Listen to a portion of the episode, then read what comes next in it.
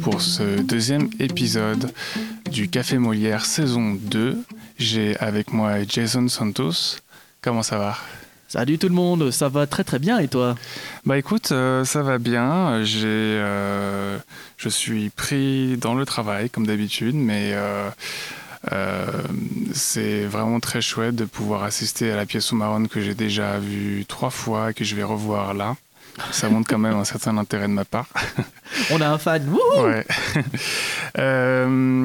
comment, comment ça se passe pour toi depuis le début?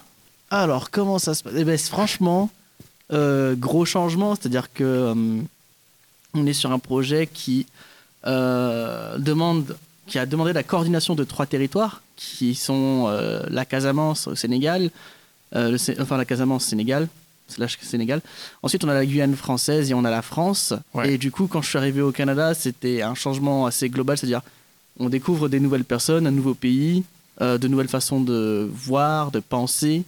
Euh, on a beaucoup discuté par rapport à nos différences, euh, par rapport à la pièce croyance et euh, expérience. Et j'avoue que tout ça ça, ça, ça, a été un grand chamboulant. J'avoue que je ressors de ce projet assez assez changé quand même, je dirais. Je trouve qu'il y a des choses qui ont pas mal bougé pour moi personnellement. Et puis après, en, en, soi, le projet, il est incroyable. Donc, pour moi, c'est que est-ce que du bonheur d'être là, en fait, tout simplement? Est-ce que, euh, excuse-moi, j'aurais dû commencer par cette première question. Tu pourrais euh, te présenter et rappeler ton rôle dans cette pièce au Maroon, si ça te dit. Alors, moi, c'est Jason Santos. Euh, je suis comédien sur la pièce On Maroon, si ça te dit, viens. J'interprète le rôle de Hugh Davidson. Et il faut savoir que je suis d'origine philippine, mais j'ai grandi, enfin je suis né et j'ai grandi en Guyane française, à Kourou, là où la, la, pièce se déroule. Et actuellement, je suis comédien, mais j'habite en France, dans le sud de la France, à Montpellier. Et euh, donc tu, tu, me disais à l'instant que ça t'avait beaucoup changé la pièce. Mhm. Euh, est-ce que tu, tu, pourrais en parler? Bah, Par exemple, il euh, y, avait une des questions qui nous avait été posée par rapport à, à, à quel était l'un de mes plus gros enjeux euh, sur la pièce, euh, autre le travail de, comédien, c'est-à-dire d'apprendre le texte, d'en comprendre les, les tenants, les aboutissants, mmh. le jeu. Pour moi, l'un des plus gros enjeux, ça a été de, de, de, respecter les cultures de tout à chacun. C'est-à-dire que le personnage que je joue est un évangéliste, mais après, il y a la croyance cri des, que Merveille, que Amélie, du coup, Pelletier-Lavac, défend euh, à travers son personnage, c'est-à-dire euh, l'histoire de Wissa Geshak, euh, de Manitou, tout ce qui va avec. La liane, qui est plus de, que le joue le personnage de Jessica Martin, Adélaïde, qui elle croit à une sorte plutôt de spiritualité comme une liane, en rapport avec tout ce qui est rogue, tout ce qui est croyance de Casamance, de Sénégal-Gambie.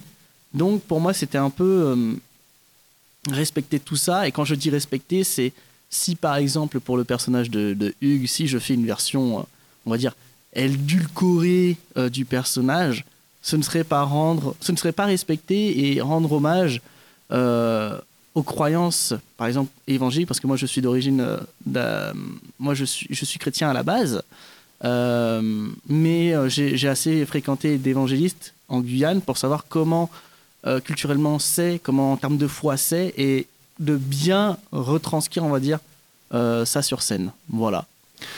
Tu as mentionné que tu étais chrétien, donc ça relève euh, peut-être, comment dire, ça a peut-être une symbolique ou une particularité pour toi, le spectacle? Bah. Alors, en fait, moi je suis. Je pense que toutes ces croyances, toutes ces religions, majoritairement viennent des parents. C'est-à-dire que mes parents, ma mère surtout était, enfin mon père est chrétien, mais il pratique pas des masses, hein, il, mais il y croit. Ma mère, quant à elle, elle est très pratique chrétienne. Pas des masses. Voilà, des masses, c'est-à-dire beaucoup. Voilà, pardon, j'avais oublié. Voilà.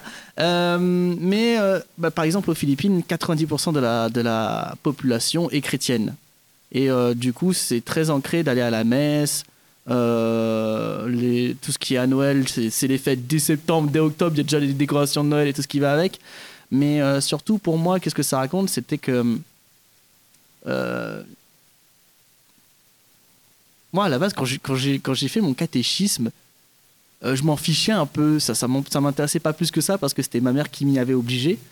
Mais je l'ai quand même fait. Et ce qui fait que ça a quand même influé sur plus tard. C'est-à-dire que quand, quand j'étais en âge au lycée de, de réfléchir là-dessus, à un moment, je me suis vraiment posé la question de qu'est-ce que c'était la croyance, qu'est-ce que c'était avoir un Dieu, quel est mon rapport vis-à-vis des autres euh, religions et tout ce qui va avec. Et en même temps, de voir, même dans le système, on va dire, euh, religieux, des dérives, c'est-à-dire des gens qui interprètent à leur propre, à leur propre sauce, on va dire comme ça, euh, la religion, ce qui a été dit. Donc pour moi, je partage un peu l'avis de l'auteur Gustave Akakpo qui dit que chaque religion est plutôt une école elle n'est pas meilleure ou inférieure aux autres, c'est juste différent. Ce qui fait que moi, dans la pièce, quand on parle de liane, euh, moi, je me reconnais beaucoup dans le sens où, euh, en fait, c'est plusieurs individus qui composent une liane avec leurs croyances, leur, euh, leur spiritualité, ce qu'ils sont, et comment, au contraire, en tant que, que, que, que société, on, on habite ensemble. Voilà. Donc c'est pour ça que pour moi, là où je me reconnais dans la pièce, c'est ok, on, fait tous partie de cette liane-là. Liane-là, pardon. Est-ce que tu peux revenir un peu sur euh, la liane? La liane. Comment est-ce que tu la définis? Comment est-ce que euh, euh, tu l'interprètes? Ben, moi, je l'interprète plus comme...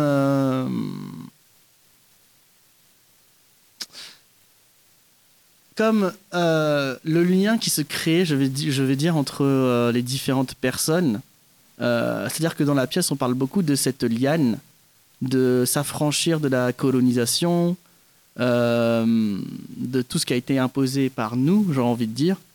Mais euh, après, c'est voilà comment on vit ensemble avec chacun ses différences, comment on, on discute de ces différences pour mieux les comprendre et pour mieux vivre ensemble. Ça, c'est bien. Enfin, moi, là où ça me fait beaucoup réfléchir, c'est ok, on a une pièce de théâtre qui discute de ça, qui parle de ça, qui aborde croyance et, euh, et, euh, et euh, spiritualité. Comme je dis, c'est très bien d'en parler au théâtre, mais après, comment est-ce qu'on l'applique dans la vie de tous les jours? Comment est-ce qu'on on crée cette liane, ces liens avec les gens dont on n'est pas forcément d'accord, ou au contraire on est d'accord, mais comment on, on travaille sur ces liens qui vont ensuite créer cette liane-là? Voilà. Comment est-ce que tu euh, le comment est-ce que tu définirais pardon euh, ton personnage? Pardon, ça fait un peu rire cette question dans le sens où euh, quel personnage en couleur? Hugh Davidson. il faut savoir qu'en plus Hugh Davidson, fils de diable, Gustave aime beaucoup jouer avec les noms de famille euh, pour donner une signification. Ismaël, on dit toutou, merveille, Amérique, hmm. Abdelhaïd, peau de vin. Euh, pour moi, le personnage de Hugues, c'est un. C'est avant tout un businessman, évangéliste euh, et opportuniste dans le sens où, pour lui, il n'y a pas de mal à détourner les propos, on va dire, d'une religion pour se faire euh, de l'argent, pour se faire plaisir, j'ai envie de dire, dans le sens où, de toute façon, le personnage est comme ça, c'est on aura beau faire ce qu'on veut sur cette planète, de toute façon, on, on, aura juste à rendre un compte à Dieu quand on sera mort, donc ça n'a pas d'importance ce qu'on fait ici, quoi. Voilà. Est-ce que tu l'aimes bien ce personnage? Ah, je l'adore Ah, j'adore Dans le sens où euh, ah qu'est-ce que c'est bien de jouer un, personnage ultra cynique. Enfin pour moi il est détestable, mais justement c'est parce qu'il est détestable que je suis pas du tout en accord avec ces, valeurs-là que, que moi j'adore le jouer. C'est comme jouer un méchant dans, quelque chose, je trouve ça très très drôle parce que c'est quelque chose qui sort de l'ordinaire. Puis il y a ce côté très euh, très euh, très c'est une pile électrique en fait. Dès qu'il y, a une opportunité dans la pièce, à un moment il, rencontre le frère d'Adélaïde, directement il pense ah qu'est-ce que, que je qu'est-ce que je peux en tirer comme profit de cette rencontre? Et moi, j'adore jouer ce genre de personnage un peu, énergique, électrique. Et bon, ce qui est bien, c'est qu'il n'est pas forcément. Pour moi, je le vois pas comme quelqu'un de malveillant non plus. Parce que euh, pour moi, c'est plus euh, un système qui a été mis en place sur lui et qui explique pourquoi il est comme ça. Mais autrement, il n'est pas forcément un personnage euh, malveillant. Voilà.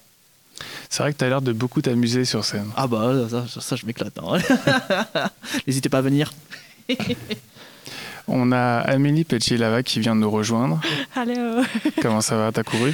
Oh, euh, j'ai couru un peu, mais bon, j'étais au spa, donc euh, je me suis pas pressée trop, trop. Ouais, pas trop non plus. Euh, comment ça va? Ça va bien. Ouais. Ouais, ça va très bien aujourd'hui. C'est ton anniversaire aujourd'hui? Oui. Ah bon? C'est ma fête. Euh, Jason était supposé bien s'habiller. Euh, Ah, Ah. Oups. C'est correct. ah ouais. je t'apprécie comme tu es, Jason. Ne t'en fais pas. T'inquiète, j'ai acheté une chemise. Ah, yeah! Ok, trop bien. Cool, cool. Ok, tout va bien maintenant. Tout Ta va vie est bien. belle encore. tout va bien. Toi, ça Euh, va, Flo? Ah oui, ça va Ouais, bien. ouais. Ouais. On fait aller. Euh, Est-ce que tu pourrais te présenter Ah, ok. rapidement? Oui, euh, moi c'est Amélie Pelletier-Lavac, euh, franco-manitobaine, métisse de la Rivière-Rouge, et je joue le rôle de Merveille Amérique, ou Amé- Merveille Amérique, euh, dans la pièce ben, Omaron, si ça te dit bien. Merveille, comment est-ce que tu la définirais? Je pense que Merveille est pas mal perdue. Ça elle a pas perdu, hein. genre, elle perdu, genre, elle, elle sait pas ce qui se passe euh, et qu'elle comprend pas les choses qui se passent, mais plus euh, côté identitaire, côté qui elle est. Elle était, elle était pas bien à Winnipeg parce qu'elle est originaire de Winnipeg, elle était pas bien ici. euh, laissée par toute sa famille, ses amis, puis le- du jour au lendemain, elle est appréciée, elle est comme une sainte parce qu'elle revient à vie, comme on, comme on dit dans l'histoire, dans la pièce. Et elle était pas bien de base. Elle est, très, elle est vraiment pas bien après non plus. Après cette sainte euh, que tout le monde l'apprécie encore, ça n'a pas vraiment grand sens dans sa tête à elle. Et donc, elle coupe tous les ponts, elle quitte euh, et elle va à l'aventure. Mais je pense que c'est vraiment la découverte de qui elle est, de, de, de quoi elle croit, comment elle voit le monde.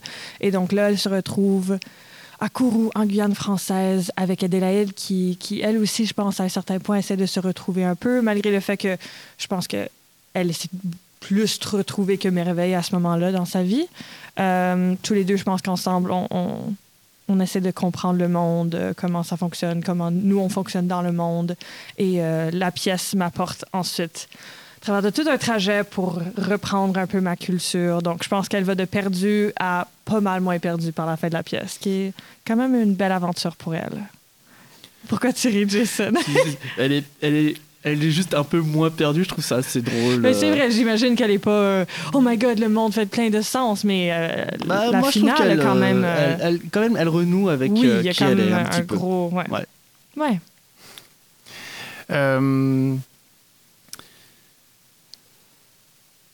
Le marronnage, comment est-ce que... On en a beaucoup parlé euh, lors du premier épisode avec Natacha Canapé-Fontaine et Geneviève Pelletier. Euh, comment est-ce que vous interprétez ce terme et euh, comment est-ce que votre personnage s'identifie, enfin, euh, est relié à ce terme? Hmm. Qui commence? Jason, pourquoi pas? Ok. euh, Ça moi, te laisse plus de le- temps pour réfléchir. En fait, elle a- ouais, c'est ça, c'est que euh, le marronnage, euh, ça c'est une question que je m'étais posée. Est-ce que au Canada, les gens sont familiers avec euh, le terme marronnage ou même marronner Pas du tout. Euh, En fait, c'est euh, c'est l'acte des, des anciens esclaves de de s'échapper en fait de tout ce qui est plantation, tout ce qui est bah, de l'esclavage tout simplement, et de se réfugier dans les forêts euh, avoisinantes. C'est-à-dire que quand il y a eu la, la traite euh, des esclaves, par exemple, je pense surtout au Suriname, qui est le pays juste à côté euh, de la Guyane, euh, les esclaves euh, qui ont été importés par, par les Pays-Bas se sont retrouvés sur le pays et ont dû du coup marronner, donc s'échapper des plantations. Et en fait, il y avait le fleuve là-bas, ce qui fait que actuellement, même en Guyane, il y a des peuples descendants d'esclaves qu'on appelle les, les, les Bushinengue, qui vivent sur les, sur, euh, sur, les, euh, sur les côtés du fleuve en fait. Euh, par exemple, on a aussi là, en, Guyane un- un- une ville qui s'appelle Saint-Laurent-du-Maroni, qui se trouve à côté du fleuve Maroni, et là-bas il y a beaucoup de descendants du coup africains esclaves importés d'il y a très très longtemps. Et ce qui fait que pour moi, il y a une image très très très claire de ce qu'est le marronnage Et comment je l'incorpore pardon, dans le personnage de Hugues, c'est que Hugues est un évangéliste et la religion est très très présente en Guyane française, notamment à Kourou. ce qui fait qu'on a beaucoup de jeunes de, différentes cultures, que ce soit Saramaka, euh, ou même créole. Enfin, il y a tout un, mélange culturel qu'on retrouve euh, dans les églises et qui, pour moi, découle de ça. C'est-à-dire que quand on parle de marronnage, le personnage de Hugues est assez sensible à ça parce qu'il voit, pour moi, ces jeunes euh, qu'il côtoie à l'église pendant ces moments de messe. Il voit toutes ces cultures, tous, ces gens de différents horizons. Et c'est pour ça que pour moi, le marronnage est assez, est assez clair. Et après, le marronnage, on en parle aussi dans la liane, c'est de s'extirper au final de tout système, tout comme les esclaves se sont extirpés de leur statut d'esclave.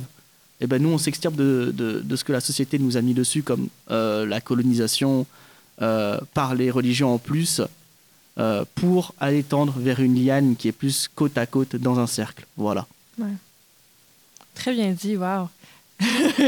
Un peu comme tu disais vers la fin de, de cette idée de, de, liane, puis comment ça rentre là-dedans. Je pense que du côté de Merveille, c'était vraiment de, de ce côté-là que la société lui a vraiment poussé à sortir de sa religion, de sa culture métisse euh, autochtone, et euh, avec tout ce voyage-là, c'est de vraiment retourner à, la base de qui elle est, puis de ce qu'elle croit. Puis son elle reprend ce pouvoir-là de, sa culture et, de sa spiritualité. Puis je pense que c'est ça, tout, tout le long, c'est pas mal ça pour moi. Puis euh, non, marronner, c'est vraiment pas un terme commun du tout euh, au Canada. J'ai dû vraiment faire beaucoup de recherches avec Jack, celui qui fait les, traductions, lui qui a traduit le, le, titre à rerouting, que j'ai trouvé très intéressant parce qu'il y a aussi cet acte de, comme, de se sortir, mais aussi de se recréer là-dedans. Mhm. Euh, puis ça, un peu comme. Je pense que tous les personnages à un, point le font. Vers la fin, c'est vraiment un on, se sort de ce qu'on connaissait avant pour vraiment embarquer à fond dans cette idée de, de liane et de, mm. de, se réinstaller dans quelque chose d'autre. Quand, tu dis euh, euh, rerouting, oui. t'écris ça comment? R-E, trait d'union, R-O-O-T-I-N-G. Ah, c'est comme, ah, ok. Comme roots, comme, roots, des, racines. Ouais, des racines. Ça marche. Ouais. Ça marche. Euh, juste pour ajouter une chose, quand je dis par exemple aussi sur les Bushnenge, c'est malheureux, mais majoritairement, euh, ce sont des, des, jeunes qui n'ont pas grand-chose. C'est-à-dire qu'il y a une énorme euh, disparité sociale. Euh, et en fait, pour moi, l'Église vient ramasser un petit peu tout ça. Et en soi, c'est pas une mauvaise chose parce que du coup, chacun interprète comme il le peut, mais il y a, y, a, un truc. Ah, attends comment dire ça? C'est-à-dire que le personnage de, de, Hugues est sensible parce qu'il voit que dans ces jeunes qui n'ont euh, qui ont pas grand-chose en fait. Genre, euh, moi je ne suis pas euh, noir, j'ai pas été, moi en tant que personne, je ne fais pas partie de de, de, cette, de cette classe qui a colonisé, qui a esclavagisé, mais en même temps, je n'ai pas fait partie des, des peuples escla, esclavagés, je dirais ça comme ça, voilà. Quoique, bon, euh, les, Espagnols sont venus aux Philippines, mais c'était il y a très longtemps et depuis ils sont indépendants. Mais comment moi, justement, moi, je me retrouve, comment je peux m'approprier, enfin m'approprier est un bien grand mot, comment je peux euh, faire sens au mot marronnage à travers moi qui n'ai jamais connu ça, qui ne connaît que le système religieux et qui voit comment ça se passe dans les systèmes religieux. Et moi, pour moi, c'est là où mon angle il a été trouvé, c'était par rapport bah, à la classe sociale, au fait, euh, à l'histoire aussi que ces gens ont vécu. Et, euh, et, après, moi, je me fais vecteur de tout ça pour, euh, pour donner un sens à tout ce qui est marronné et marronnage. Voilà. Coolio. Merci.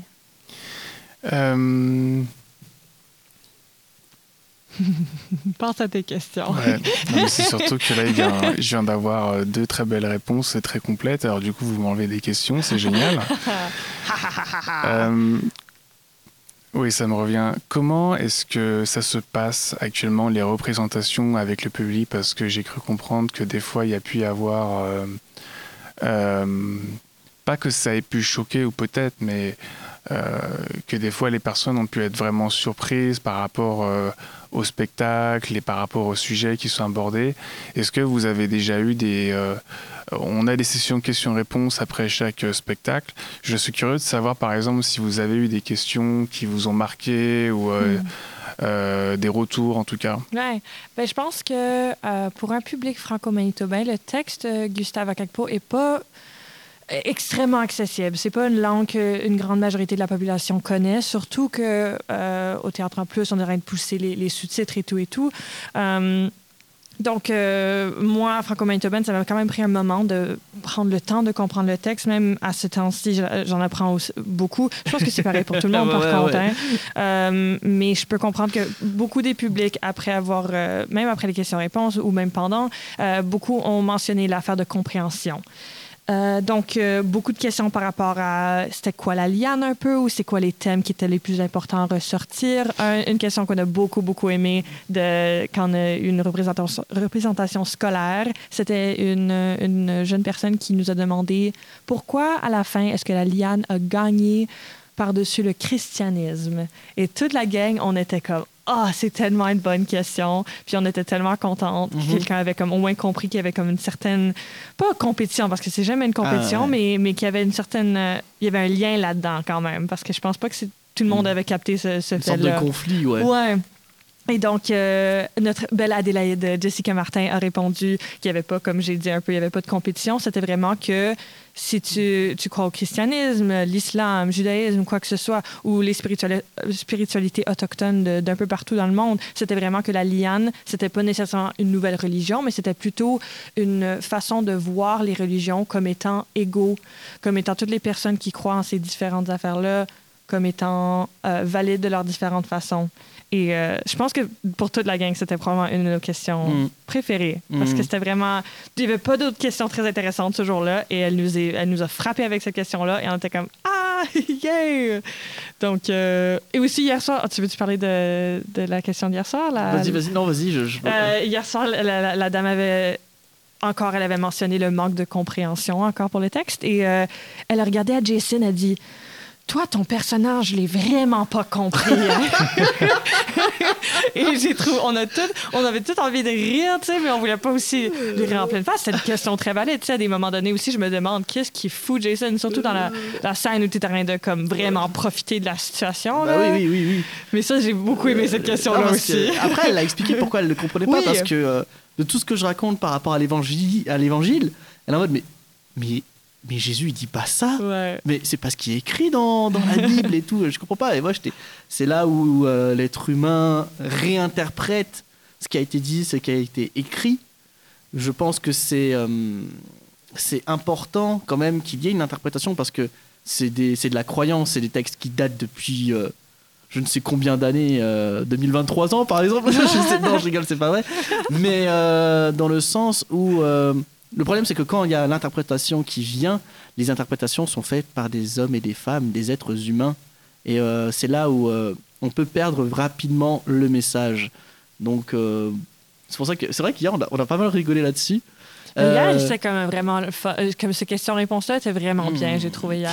Ouais, bah, moi, ce que j'ai. Bah, la question sur la qui a gagné par rapport à la Liane. Ouais, trop bien. Moi, ce que j'aimais bien, c'est qu'on s'est retrouvé face au public du lycée Louis Riel. C'était Louis Riel, celui-là? C'était Louis Riel. Hmm, et, euh, et moi, quand j'ai vu ce public-là, j'ai eu l'impression de me retrouver devant un public guyanais.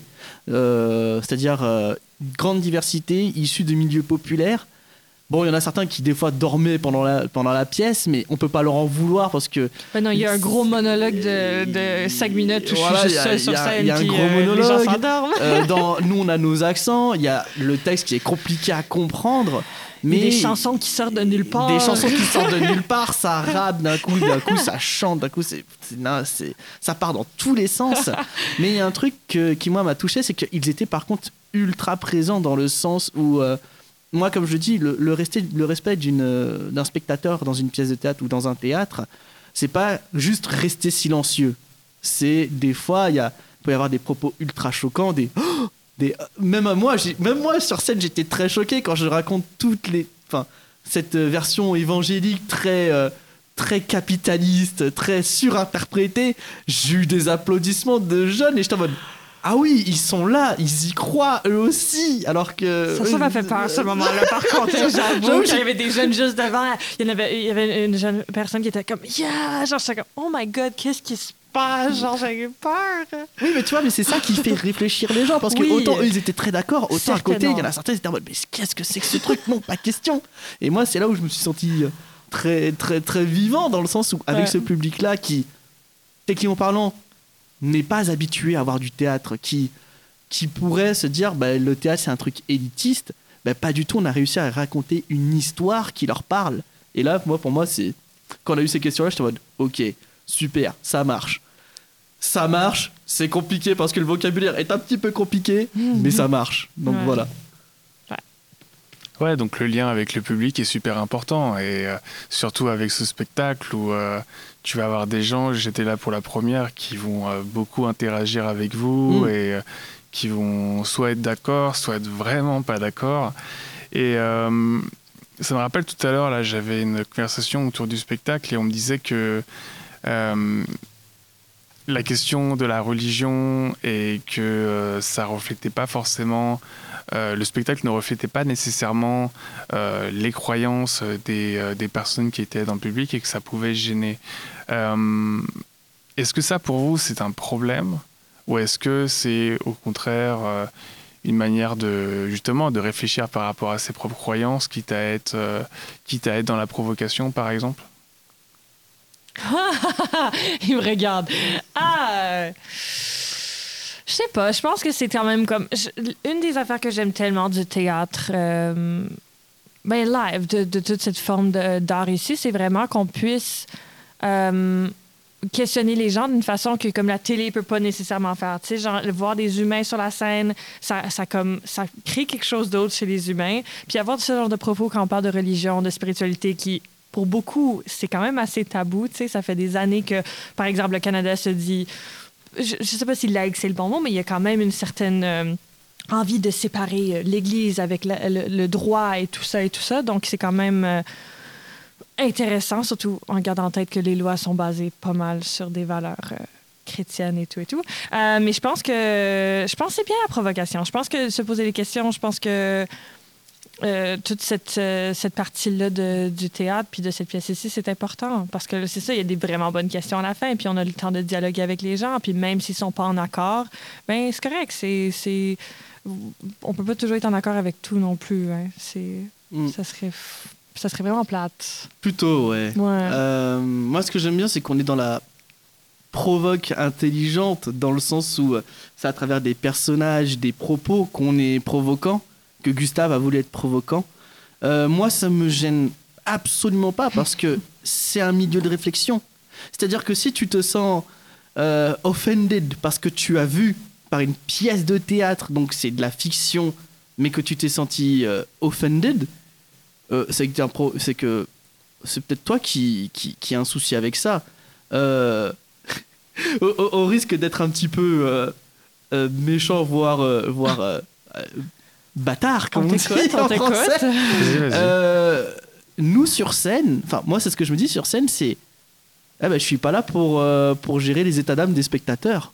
Bah c'est à eux de réfléchir, c'est à eux de se dire Ok, pourquoi je me suis senti offusqué à ce moment-là? Pourquoi je ne suis pas d'accord avec cette pièce? C'est ce travail-là qui, qui, qui, doit venir du spectateur. Et c'est pour ça que moi, j'aime beaucoup euh, la thématique de cette saison qui est dialogue. Mhm. C'est que ok, je me suis senti pas bien, je me suis senti offusqué.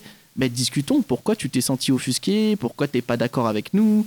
Euh, ce qui est arrivé justement avec Loubriel, quand la jeune fille, elle nous a posé la question, j'ai senti une, une vindicte derrière, genre, moi en tant que chrétienne, je me suis comme ça je l'ai ressenti. Je cette personne, c'était quoi la question qu'elle vous a posée? Pourquoi la liane a gagné par ah, rapport au christianisme On revient à cette question. Et moi, on a, je pense que l'équipe l'a senti, c'est qu'elle s'est sentie vexée, blessée en tant que, chrétienne ou évangéliste. quand même. Pas, je sais pas si c'était comme, comme une vexe fort ou quelque chose, mais, c'était quand il y avait quand même quelque chose dans, dans sa voix. Oui, et c'est là où justement le propos de la saison prend tout son sens. Dialogue. Ok, c'est désagréable. Peut-être qu'on t'es senti offusqué, mais c'est toi qui t'es senti offusqué. C'est pas nous. Et comment, justement, pour moi, là, euh, on dépasse le cadre du théâtre, comment on revient dans cette réalité ok, on en discute. Mhm. Ouais, parce que, et on va devoir après conclure, je m'excuse. Pas de souci. Euh, mais euh, moi, une chose qui m'a beaucoup marqué aussi, c'est que c'est vrai qu'il y a une espèce de prise, prise de risque maximale euh, dans cette pièce de théâtre où en fait, où il y a, comme, comme vous le mentionnez tout à l'heure, tout à l'heure, il y a vraiment tous les sujets qui passent, ça va à 200 à l'heure, puis tout d'un coup, ça redescend, et puis d'un coup, ça, ça revient pareil à 200 à l'heure. Il y a toujours cette prise de risque maxima- maximale de, euh, euh, de vouloir choquer ou en tout cas de vouloir euh, faire réfléchir. Et est-ce que ça c'est par exemple quelque chose que vous êtes habitué à faire dans votre travail ou alors est-ce que c'est quelque chose qui est assez nouveau avec Omaron Honneur, au, honneur à toi. hein. Ben moi, euh, moi Et ce c'est serait la nouveau. dernière question, pardon. Moi, ça, c'est nouveau pour moi. Euh, moi, j'ai jamais travaillé sur ce genre de projet ici. Euh, les projets, projets que j'ai fait dans le passé étaient quand même beaucoup plus, euh, ben, comme on dit, fluff pieces. Là. C'est-à-dire? Euh, facile à apprendre, histoire classique, euh, théâtre qui, à la fin, était comme Ah, je me sens bien, je me pose pas de questions. ben voilà, on avance. Euh, donc, euh, pas dans ma réalité de tous les jours. J'aime ça avoir ce genre de ce dialogue, ces débats, ces, ce questionnement avec mes amis, ma famille et tout et tout. J'ai quand même été à l'école pour les relations internationales, tu sais, c'est au cœur de ça. Mais euh, côté théâtre et, et film dans le passé, j'ai jamais. euh, c'est la première fois que j'ai j'ai ce genre de, de morceaux provocateurs. Euh, pour ma part, euh, en tant que comédien, je dirais que, euh, que oui, c'est euh, c'est euh, le premier projet où on est vraiment dans, dans cette idée de, de, de maïotique, dans le sens de, de, de faire accoucher les esprits, de faire réfléchir par une- un biais de, de, bah, de provocation qui est le théâtre. Ouais. Euh, D'ailleurs, ça, ça, ça a été une grande question pour moi, c'est que au Canada, je, je- moi je remarque que le Canada est quand même dans, dans, dans un début de réparation, que ce soit pour les peuples autochtones, de reconnaître qu'il y a eu une colonisation euh, terrible. Et moi, quand on a joué cette pièce en France, je me dis, ok, comment le public français va le prendre? Parce que déjà, parler religion et spiritualité au théâtre, euh, c'est assez tabou. Mais en plus, quand on dit que... euh, moi, je- c'est pour ça que j'aime beaucoup le texte de Blade, hein, que c'est de la faute des Blancs. euh, Ouais, chanter ça en France, c'est euh, compliqué en en, ce France, je me suis dit, waouh, il y a, y, a des- il y, a des- il y, a des- il y a des boomers qui vont se, qui vont se sentir euh, Ah, qui vont exploser, ils, vont, Ouais, ils vont grogner, ils vont partir. Ouais. Et euh, c'est là où je rejoins un peu ce que dit Blade, c'est que bah, tu portes un texte et il faut que si t'es... En fait, c'est qu'il faut avoir les épaules pour le porter, il faut être en accord. Enfin, Et quand vous l'avez joué en France, juste en deux mots, est-ce que ça a Mhm. été ou est-ce que. euh, ben moi, je trouvais que ça a été. Les gens ont été plutôt très très réceptifs à ce, à ce théâtre-là parce qu'il y avait ce truc de ouais, ça vient du Canada, donc euh, c'est une Ouais, autre ouais, façon de ouais. penser. Mais euh, ça a été euh, pour moi plutôt bien, bien accueilli. On a eu des très très bons retours. Ouais. Euh, Puis, euh, côté salle, on était quand même dans une salle d'opéra. ouais, on était dans un opéra dans plutôt. un ouais. opéra, donc c'était vraiment grand. Donc, on n'a pas du tout eu, eu cette relation avec le public-là Mm. comme on a eu ici, mais même à Ottawa. Donc, euh, côté genre, j'ai pas vraiment entendu des réactions quand on Mm. était dans le théâtre. Ouais. J'ai rien vraiment entendu, mais à part après, on avait quand même eu des bons retours. Ouais. Puis après, moi, je, pour revenir sur euh, l'idée provoca- provocatrice, bah, en Guyane, je travaille beaucoup avec le théâtre de l'entonnoir qui, qui œuvre pour faire un théâtre plutôt euh, social. Par exemple, on a, là, ça se passe en ce moment, pendant les périodes de, de octobre jusqu'à décembre, il y a un projet qui s'appelle Livrer et lire son quartier où on demande à des jeunes de, de, n'importe quel âge, ça va des fois de, de 12 ans jusqu'à euh, 30 ans, euh, voilà. Euh, on, leur fait, on leur donne un thème, par exemple, on n'est pas sérieux quand on a 17 ans, et tous ceux qui veulent participer participent, ce qui fait qu'on se retrouve des fois avec plus d'une centaine de jeunes sur le plateau.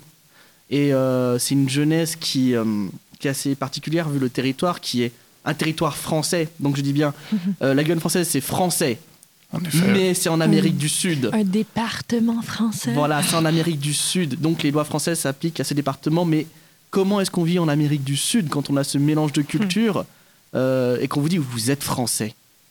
Comment ça marche? Comment les gens qui vivent là-bas, parce que par exemple, euh, les prix sont beaucoup plus chers, deux à trois fois plus chers, les salaires ne suivent pas, comment on peut appliquer la loi de la France à ce territoire Ce qui fait que des fois, les jeunes, et il y a toutes ces histoires aussi d'immigration euh, légale, illégale, mélange de cultures. Il y a eu des histoires euh, assez glauques envers, par exemple, des, des, jeunes filles haïtiennes qui venaient euh, euh, voilà, dans le pays Et quand on, ils sont sur scène et que ça balance des histoires euh, de. on va Peggy 18, tu vois Enfin, je sais pas si on peut le dire là euh, dans le podcast, mais toutes ces histoires de, de jeunesse battue, violée, genre de choses, euh, évidemment, ça choque les gens qui sont là-bas, mais c'est nécessaire que ce soit même pour la personne qui est sur scène.